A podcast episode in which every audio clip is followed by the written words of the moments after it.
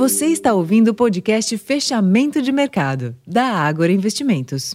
Olá, investidor. Eu sou Ricardo França. Hoje é sexta-feira, dia 10 de novembro, e a sexta-feira foi de boa alta para os ativos norte-americanos e para o Ibovespa. A leve queda dos rendimentos dos treasuries abriu espaço para a retomada das ações em bolsa, ao mesmo tempo em que, no Brasil, investidores avaliaram uma série de resultados corporativos. Na Europa, os índices de ações fecharam mais cedo e acabaram encerrando de em baixa, com investidores digerindo falas da presidente do Banco Central Europeu, Christine Lagarde, e do presidente do Fed, o Jerome Powell, sobre juros elevados por tempo prolongado nas principais economias. Além disso, investidores renovaram suas preocupações com a desaceleração da China.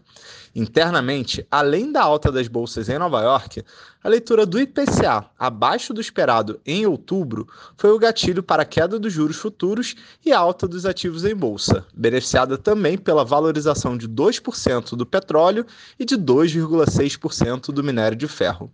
No fim da sessão, o Ibovespa tinha alta de 1,3% aos 120.568 pontos, para um giro financeiro total de 23 bilhões de reais. Na semana, a bolsa brasileira acumulou ganhos de 2%.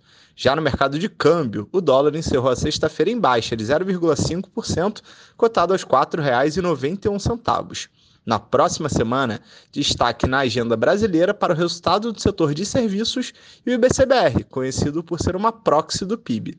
Já nos Estados Unidos, destaque para índices de inflação. Esses foram os principais destaques da sessão desta sexta-feira. Além disso, convido a todos a conferirem o relatório Fechamento de Mercado, onde disponibilizamos a análise dos resultados corporativos divulgados entre a noite de quinta-feira e amanhã dessa sexta-feira. Vou ficando por aqui, um ótimo final de semana a todos e até segunda.